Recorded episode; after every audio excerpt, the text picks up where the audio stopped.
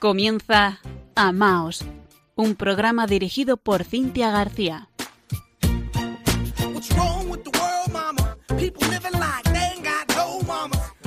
Queridos oyentes de Radio María, muy buenas noches. Un lunes más les saluda Cintia García desde Murcia. A mi lado en la parte técnica, nuestro querido Fran Juárez.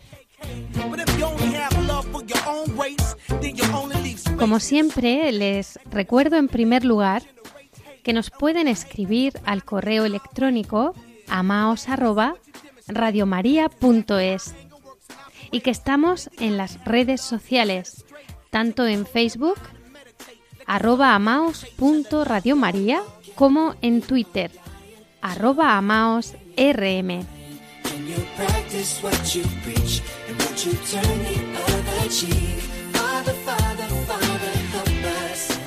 Esta noche en Amaos hacemos presente una vez más la llamada, el mandamiento que Jesús nos dejó.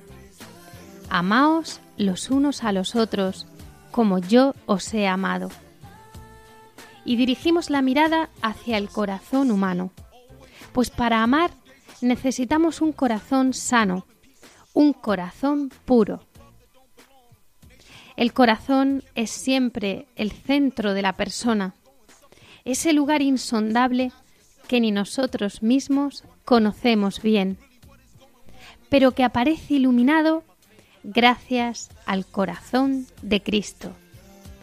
Comienza Amaos.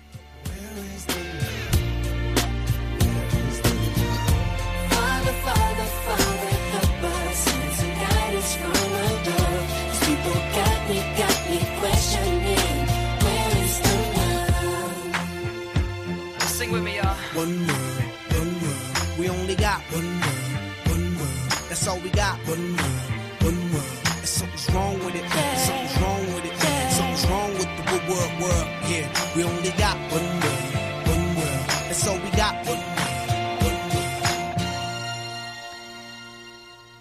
Esta noche deseo compartir con los oyentes una meditación sobre la importancia de tener un corazón sano. El corazón constituye para nosotros el centro espiritual de la persona y es el lugar donde se realiza la inhabitación de Dios. Juega además un papel unificador entre la esfera espiritual y la esfera física del hombre. Cuando el mal está en nuestro corazón, nos aparta de Dios, que es amor y por lo tanto nos aparta de la auténtica alegría que es interna porque brota del corazón. Ahora examinemos por un momento qué está sucediendo en nuestro mundo y en nuestros corazones. Para concretar, comencemos, por ejemplo, con nuestros jóvenes y adolescentes. Fíjense, durante la adolescencia, nuestros jóvenes experimentan su desarrollo físico, el estirón. Esto supone también su maduración sexual y la socialización, que en muchos casos se traduce en un distanciamiento emocional de su propia familia hacia otros contextos, en especial su grupo de iguales. Es allí donde el adolescente valida quién es, su identidad, su autoconcepto, su imagen. La presencia de los hermanos y el amor de los padres son las condiciones más importantes para el desarrollo de nuestros jóvenes. La relación es simple. Cuanto menos tiempo tienen los padres para sus hijos, más son educados por la cultura de masas, los juegos de ordenador, la navegación por Internet, los círculos de compañeros, las escuelas y el Estado. Sin embargo, y esto es importante, en la adolescencia se produce un desarrollo hacia la maduración sexual que es anterior al desarrollo psicológico. Y claro, esto se traduce en el cambio brusco en los patrones de comportamiento. En concreto, se ha adelantado la edad de inicio en las relaciones sexuales, tanto que en las últimas décadas es antes de los 16 años. Nuestros jóvenes están hartos de sobreestímulos. Conviven en un entorno donde la sexualidad humana se banaliza. En algunos casos reciben charlas sobre sexo, pero la mayoría orientadas a enseñarles a su autosatisfacción y a protegerse de embarazos no deseados y enfermedades. Pero a estas criaturas, ¿quién les habla de amor? La mayoría de los conflictos humanos tienen relación con el desarrollo moral de la persona. No es fácil discernir lo que es aceptable de lo que no lo es. Si no lo interiorizamos nosotros mismos, y lo mismo les sucede a ellos. Nuestros adolescentes atraviesan situaciones de rebeldía y distanciamiento de los valores morales de sus padres y se dirigen hacia su propia autonomía moral, apoyándose en un juicio de experiencias donde al final predomina una moral de situación. La educación sexual corresponde en primer lugar a la familia y ésta debe saber que cuenta con el respaldo de la Iglesia. Nuestros jóvenes necesitan una formación integral que les enseñe a amar con un corazón limpio, no a dejarse llevar por la mera satisfacción sexual por atracción física, que sólo les va a conducir a breves aventuras amorosas cuyas rupturas van a condicionar sus vidas y también sus relaciones posteriores, generando una idea equivocada de lo que son las relaciones entre un hombre y una mujer. Así nos encontramos hoy, que parece que vivimos la guerra de los sexos, con los corazones endurecidos y aquello del y yo más. ¿Les suena esta frase? Hoy nos encontramos a muchas personas solas que desearían amar y ser amadas en plenitud, a las que nadie enseñó lo que era el amor. Eso sí, de sexo lo que quieras. Hemos alcanzado la paradoja de que antes era un tabú hablar de sexualidad y hoy, en pleno siglo XXI, el tema tabú es la castidad. Parece mentira. Una educación sexual que cuide un sano pudor tiene un valor inmenso, aunque algunos consideren que es cuestión de otras épocas. No, es una defensa natural de la persona que resguarda su interioridad y evita ser convertida en un puro objeto. Es irresponsable toda invitación a los adolescentes a que jueguen con sus cuerpos y deseos, como si tuvieran la madurez, los valores y el compromiso mutuo. Más bien, habría que enseñarles el amor, el cuidado mutuo, la ternura respetuosa, la comunicación rica de sentido. Enseñar a madurar y el autodominio para un mejor desarrollo en todas las dimensiones de su persona. Esto librará a nuestros jóvenes de la incapacidad de amar. Ayudar a nuestros jóvenes a conocerse, aceptarse y quererse primero, para después poder querer. El equilibrio que el adolescente necesita en sus pensamientos, sentimientos, comportamientos. Tiene dos dimensiones, una interior, intrapersonal, y otra interpersonal, en su desarrollo social con los demás. Cuando esto se altera, se altera el equilibrio de la persona en todas sus relaciones, no solo con Dios, sino también con el prójimo y consigo mismo. ese es un desequilibrio que es necesario sanar. Qué importante es facilitar en nuestros jóvenes la empatía, el altruismo, la educación de su carácter, enseñándoles claramente principios morales, clarificando los valores para que les ayuden a comprender para qué sirven en su vida y para qué esforzarse. También con experiencias que construyan sus nuevas estructuras y que sean favorables para su tiempo, educándoles a valorar logros y a promover que salgan de sí mismos para ayudar a otros. Aprender a darse, gratis, sin esperar nada a cambio, sin condiciones.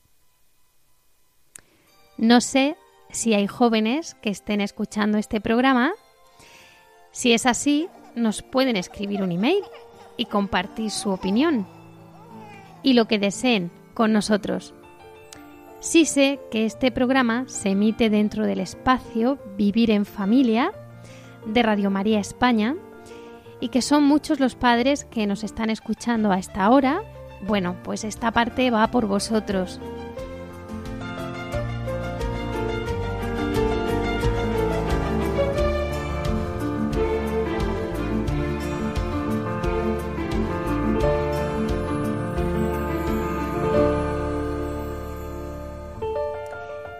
Queridos oyentes, ¿qué es el amor? Sino la entrega libre del corazón. El hombre y la mujer se atraen física y espiritualmente. ¿Y qué clase de corazón se van a entregar? Pues no sé ustedes lo que pensarán, pero todo hombre y toda mujer se merecen ser amados con un corazón sano, limpio, puro, casto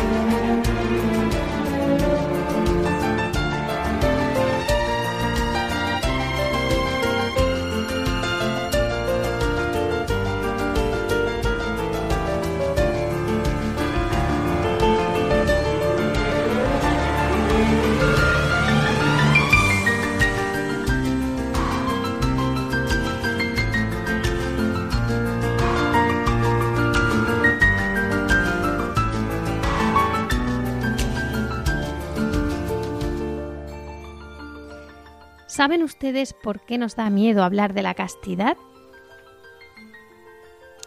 Primero, porque no sabemos ni lo que es. Segundo, porque estamos tan rodeados de la vulgar impureza que asquea. La castidad y la continencia no son lo mismo. La castidad no es mojigatería pues también se debe ser casto dentro de una vida sexual activa en el matrimonio. ¿Qué significa ser casto? Una persona vive castamente cuando no es esclava de sus instintos y pasiones, porque de esta manera es libre para amar con un corazón puro. ¿Y quién no desea ser amado así? Nos han tendido una trampa manipuladora a través de la comunicación y en la pornografía que asalta nuestras vidas por Internet aunque no queramos. Después, la impureza nos rinde cuentas, oscurece el amor y debilita su sentido. La castidad es una virtud moral, pero es también un don de Dios que el mundo no conoce.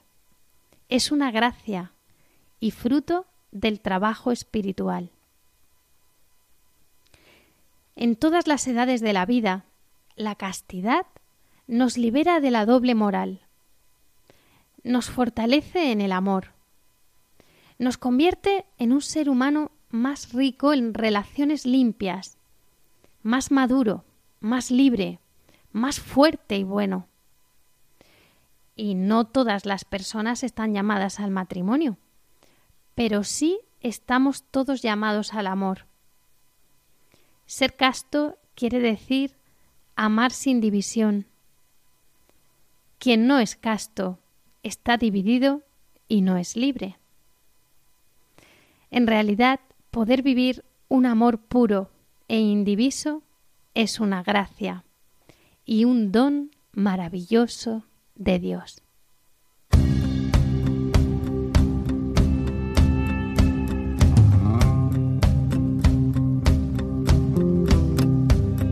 Se busca un corazón dispuesto a darse por entero, dispuesto a ser siempre sincero al cometer algún error. Se busca un corazón que cuando rinda una alabanza salga directo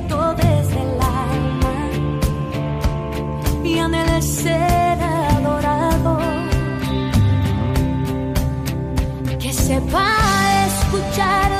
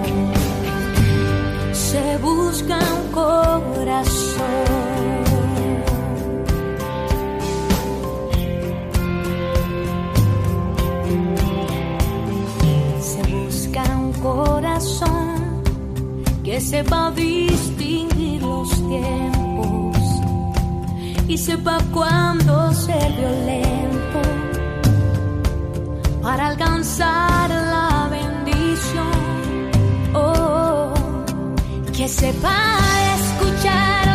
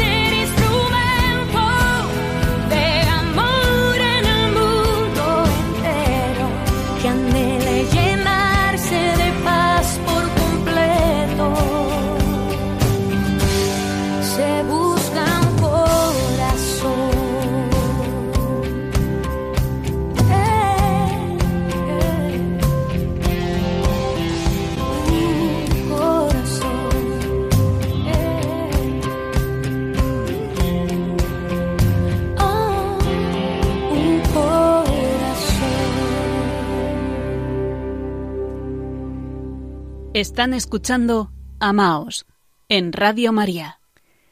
se busca un corazón, sí, el nuestro, que parece perdido.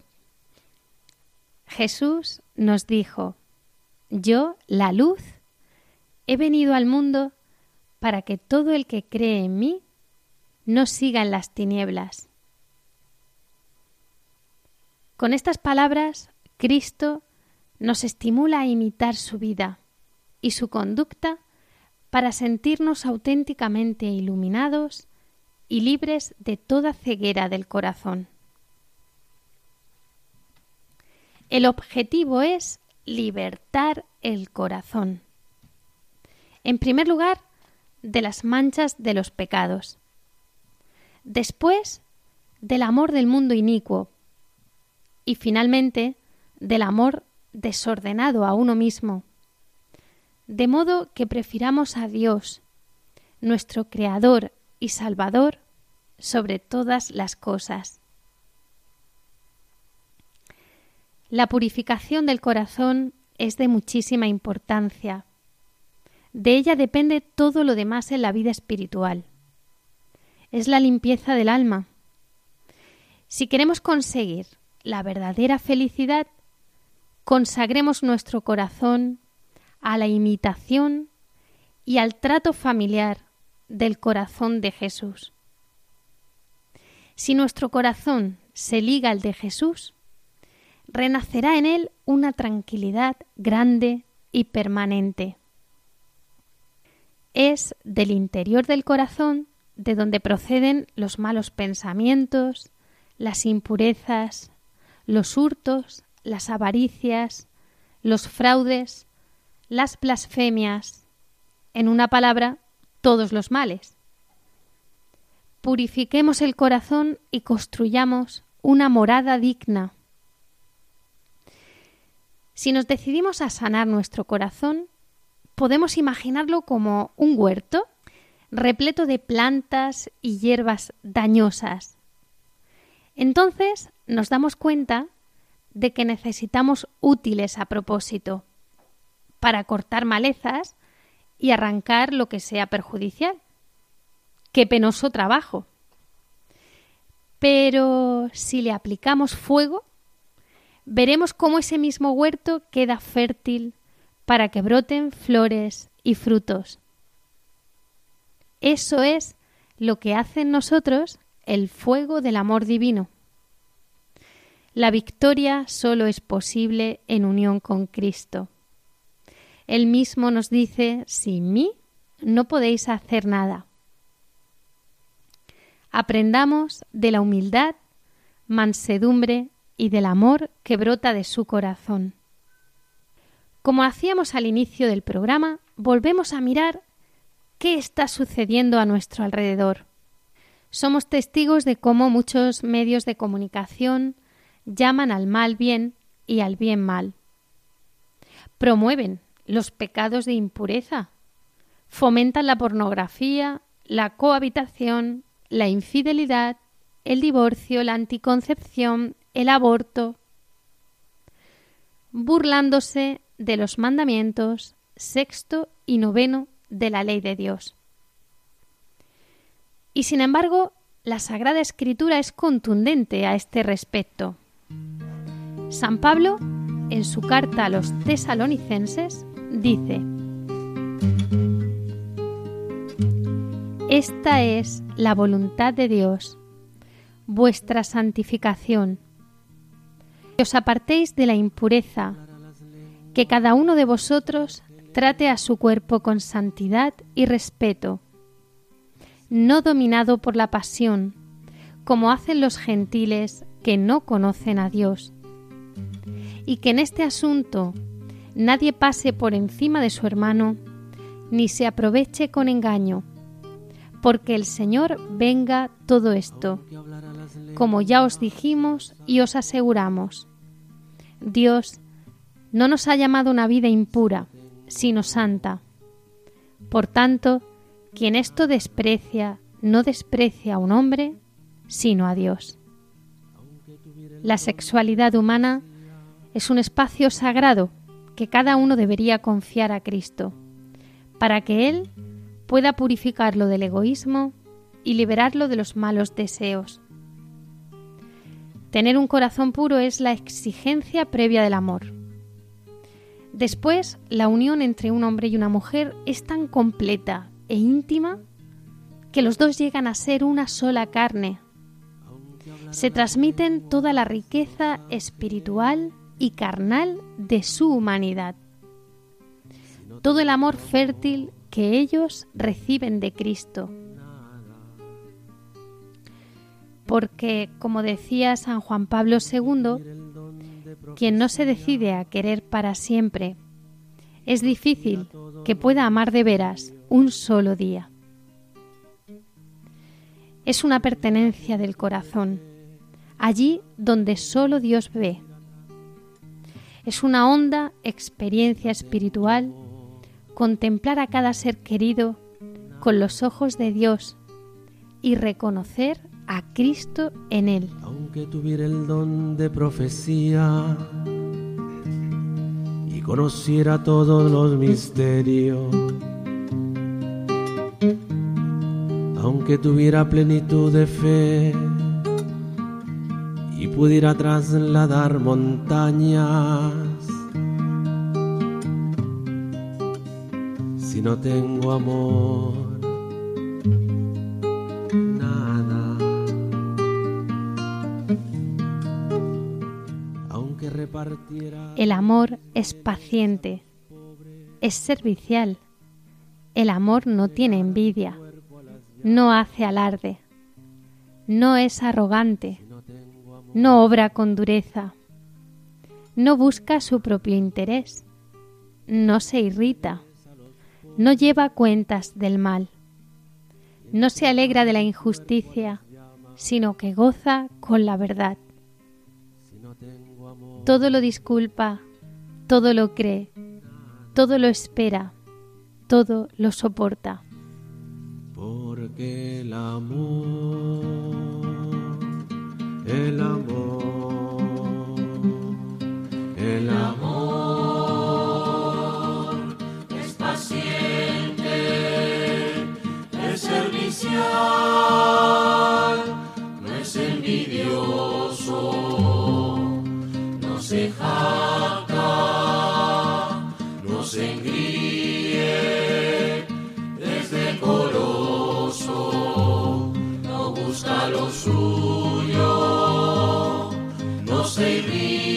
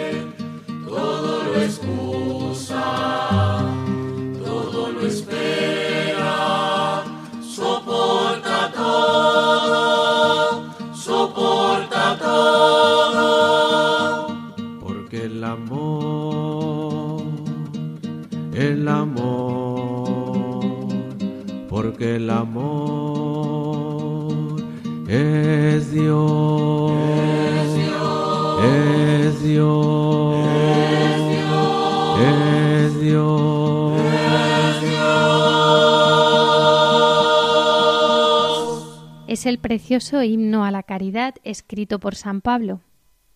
Y como diría después San Francisco de Sales, el amor es la perfección del espíritu y la caridad es la perfección del amor.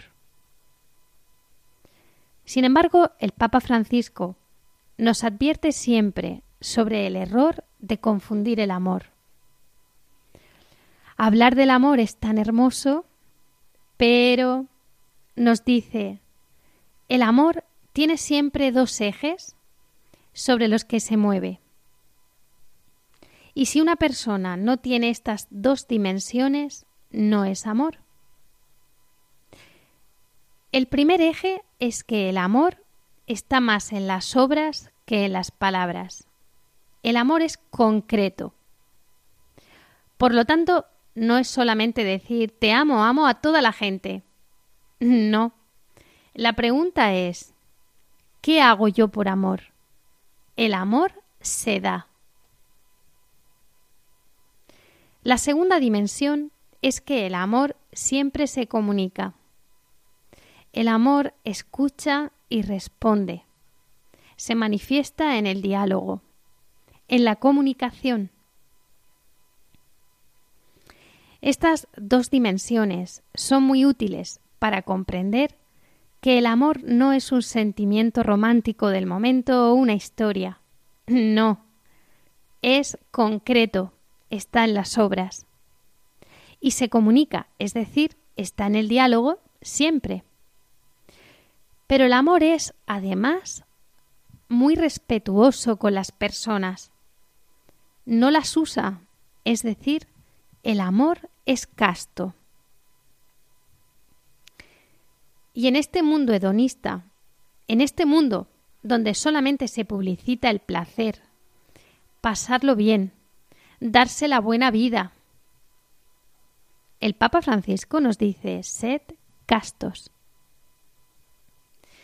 Esta virtud del corazón es difícil, pero es precisamente el camino de un amor genuino, de un amor que sabe dar la vida, que no busca usar al otro para su propio placer. Es un amor que considera sagrada la vida de la otra persona. Te respeto, no quiero usarte. Vivir castamente el amor supone un esfuerzo y deriva una consecuencia.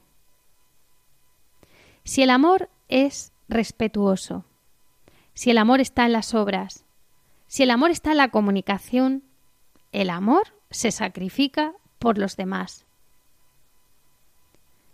Cuando Jesús, después del lavatorio de los pies, explicó el gesto a los apóstoles, enseñó que hemos sido creados para servirnos unos a otros. Y si digo que amo, pero no sirvo al otro, no ayudo al otro, no le permito ir adelante, no me sacrifico por el otro, esto no es amor.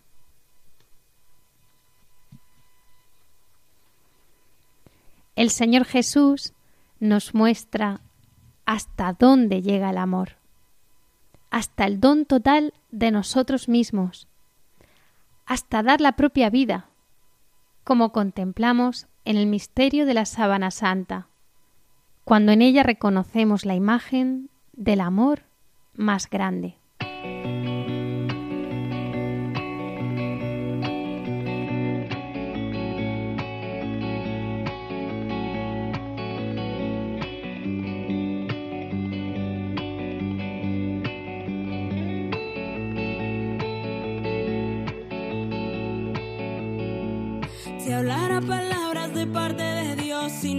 De nada me vale, de nada me vale. Si sé lo profundo de cada misterio y no tengo amor, de nada me vale, de nada me vale.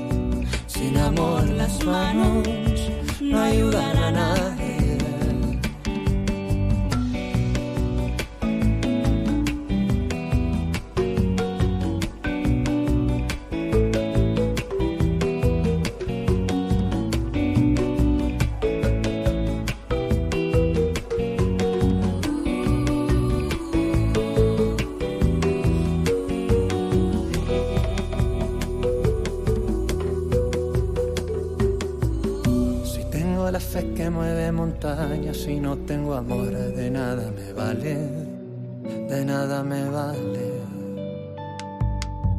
Si doy lo que tengo, incluso mi vida, y no tengo amor,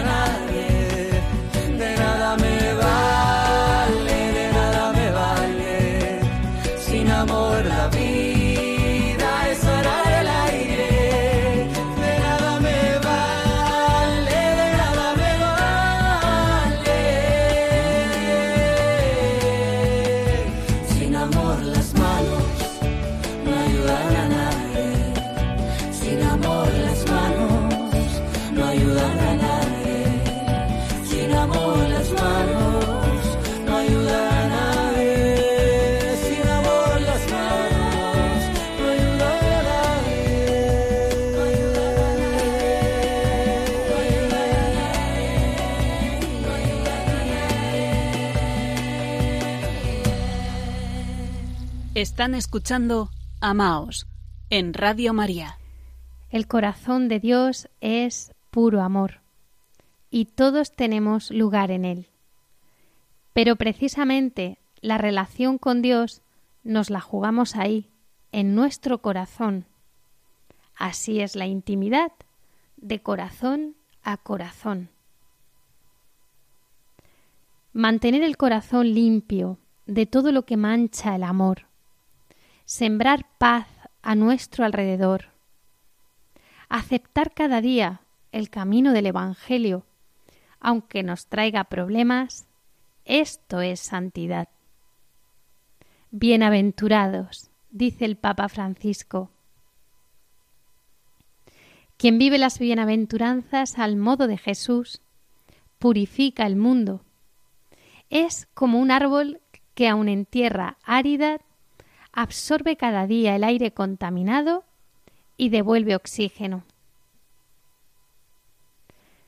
No son las cosas exteriores las que nos hacen santos o no santos, sino el corazón, que expresa nuestras intenciones y elecciones más profundas, y en su caso el deseo de hacerlo todo por amor de Dios. Las actitudes exteriores son la consecuencia de lo que hemos decidido en el corazón, no al revés. Con actitudes exteriores, si el corazón no cambia, no somos buenos cristianos. Hay que observarse dentro, todos nuestros movimientos, y contestar a esta pregunta. ¿Dónde está mi corazón? Jesús nos dice, tu tesoro está donde está tu corazón. Entonces, ¿cuál es mi tesoro? ¿Jesús y su palabra? Bien. ¿O mi tesoro es otra cosa? Porque si es otra cosa, mi corazón necesita ser purificado y convertirse.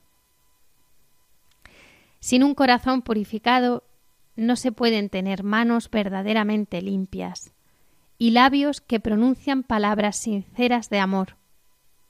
Todo tiene una doblez, una doble vida.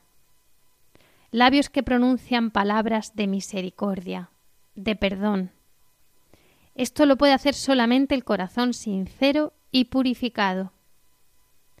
Si no amamos al prójimo, somos duros de corazón, somos soberbios y orgullosos.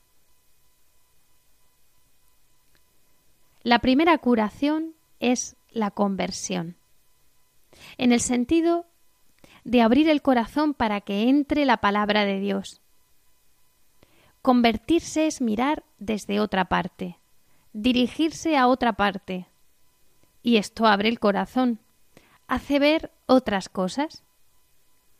Pero si el corazón está cerrado, no puede curarse.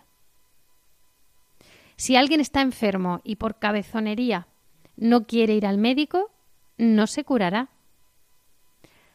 Jesús dice, primero, conviértanse, abran el corazón. Aunque nosotros los cristianos hacemos muchas cosas buenas, si el corazón está cerrado, todo es barniz exterior.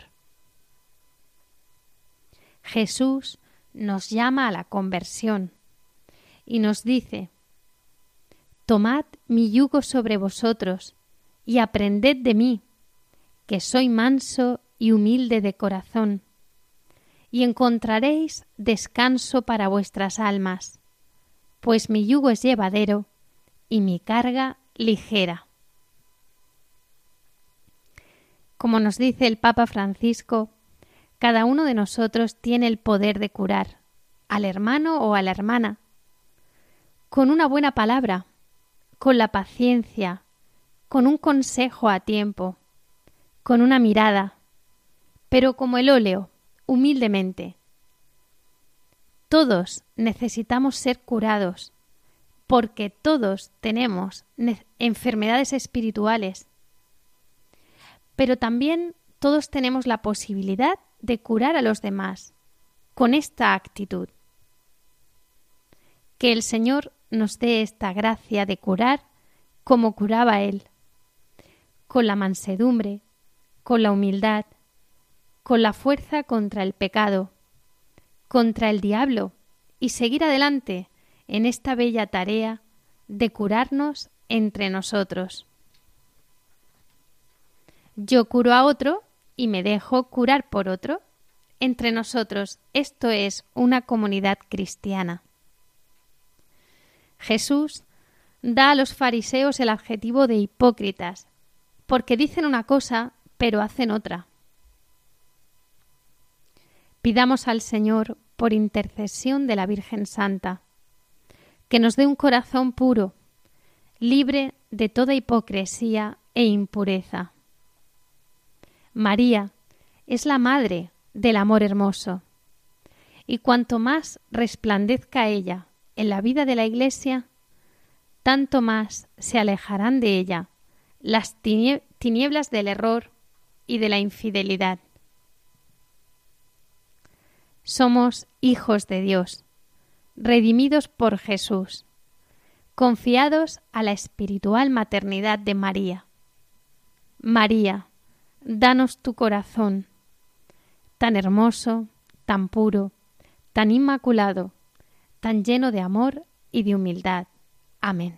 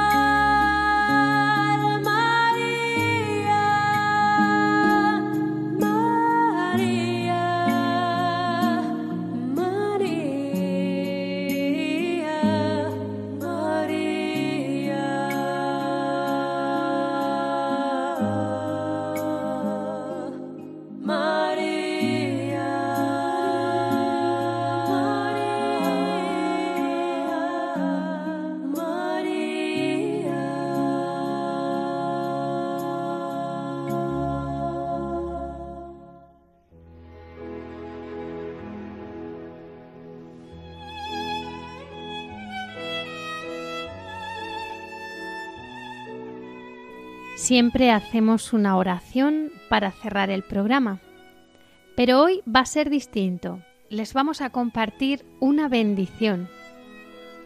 Es para todos los oyentes que hoy le digan sí al Señor. Hágase en mí según tu palabra. Y a partir de hoy se pongan manos a la obra para amar con un corazón casto, limpio, un corazón puro es la bendición del movimiento de los corazones puros. Ellos hacen llegar esta bendición a las personas que primero confiesan con un sacerdote y después entregan su corazón a Jesús tras recibir la Santa Eucaristía. Si desean más información sobre este movimiento nos pueden escribir al programa. Oremos.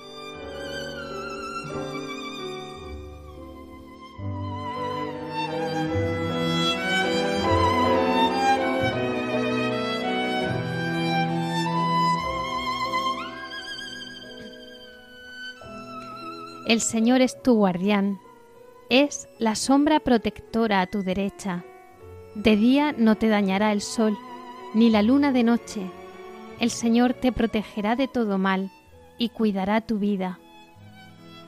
Que Dios, a quien has entregado tu vida, te rocíe con hisopo para que quedes limpio, que te purifique de todas tus impurezas y todos tus ídolos a quienes has servido conscientemente o inconscientemente, que te libre de toda tu impureza y te dé un corazón nuevo, y derrame un espíritu nuevo en medio de ti, que te arranque del cuerpo tu corazón de piedra y te dé un corazón de carne, que te dé la alegría de la salvación y que el espíritu de buena voluntad te sostenga para hacer el bien que te conceda los dones y los frutos de su espíritu, caridad, gozo, paz, paciencia, mansedumbre, bondad, benignidad, longanimidad, fe, modestia, templanza y castidad. Que haga que te dejes guiar por el Espíritu Santo. Que te haga comprender que te enseñe el camino por donde andarás y ponga sobre ti su mirada, que te fortalezca con su gracia, para que no tomes el modelo de este mundo, pero transformado por la renovación de la mentalidad, seas capaz de reconocer la voluntad de Dios, lo que es bueno, lo que es agradable para Dios y que es perfecto. Que aumente tu amor a todos y confirme tu corazón como irreprochable en santidad delante de Dios, su Padre, para que seas la fuente de su luz en el mundo. Que la bendición de Dios Todopoderoso, de Padre, Hijo y del Espíritu Santo, descienda sobre ti y permanezca para siempre. Amén.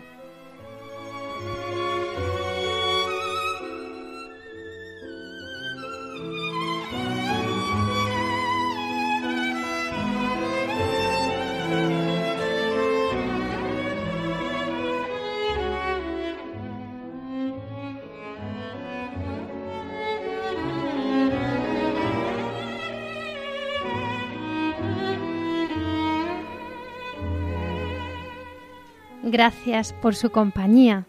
Esperamos, como siempre, sus comentarios, sugerencias, preguntas.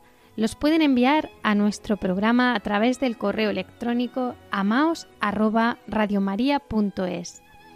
Si están ustedes en Murcia, eh, quiero recordarles que este fin de semana, los días 22, 23 y 24 de febrero, tiene lugar el, el cuarto Festival de la Divina Misericordia en el eremitorio de Nuestra Señora de la Luz, aquí en Murcia. Unas jornadas de, adoración al Santísimo, habrán confesiones y bueno, vienen grupos musicales eh, como la cantante Atenas de Argentina, estará Jacuna y va a haber un ambiente muy agradable. Bueno, les recuerdo este fin de semana en el Eremitorio de la Luz, en Murcia, el cuarto Festival de la Divina Misericordia. Y nosotros tenemos una nueva cita en cuatro semanas, el lunes 18 de marzo a las 21 horas. Hasta entonces, sigan escuchando la programación de Radio María y amaos. Un saludo y que Dios les bendiga.